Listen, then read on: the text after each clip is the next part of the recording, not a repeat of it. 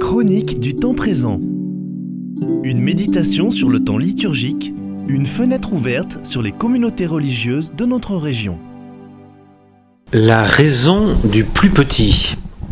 C'est l'histoire d'une étonnante alliance entre une plante, la plante dite plante de Maëlys que nous cultivons à l'abbaye depuis 60 ans, une plante drainante, un petit insecte de la famille des charançons et les moines cultivateurs. Cet insecte ravageur pour notre plante s'est attaqué à elle durant l'été 2013. Toute notre plantation dépérissait sous nos yeux. Nous faisions alors la douloureuse expérience de notre impuissance.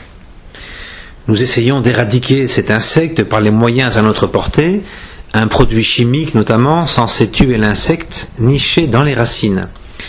Mais celui-ci ne semble pas dérangé par notre intervention, il poursuit comme si de rien n'était son merveilleux festin de racines.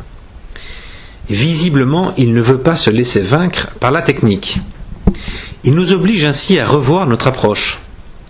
C'est alors que des rencontres étonnantes vont nous être offertes, notamment celle d'un ingénieur agronome d'une chambre d'agriculture de Corrèze.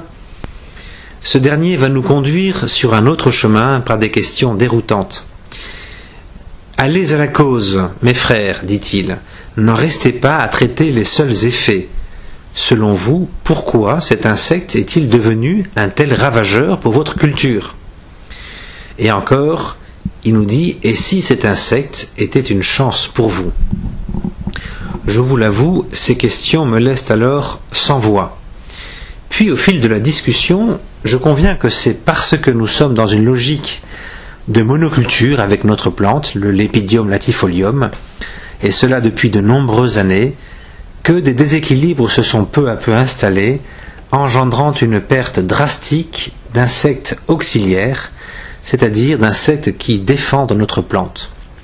Donc l'enjeu n'est pas d'abord de lutter contre l'insecte, le charançon, mais de redonner vie à tout notre écosystème.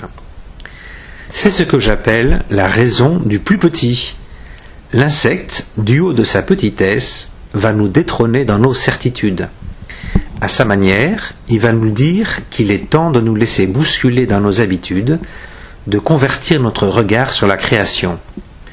Oui, il ne s'agit plus de lutter contre lui, car il est plus fort que nous, mais d'accompagner la vie, cela afin de favoriser un nouvel équilibre dans notre plantation afin que notre brave charançon soit régulé par d'autres insectes qui viennent le croquer.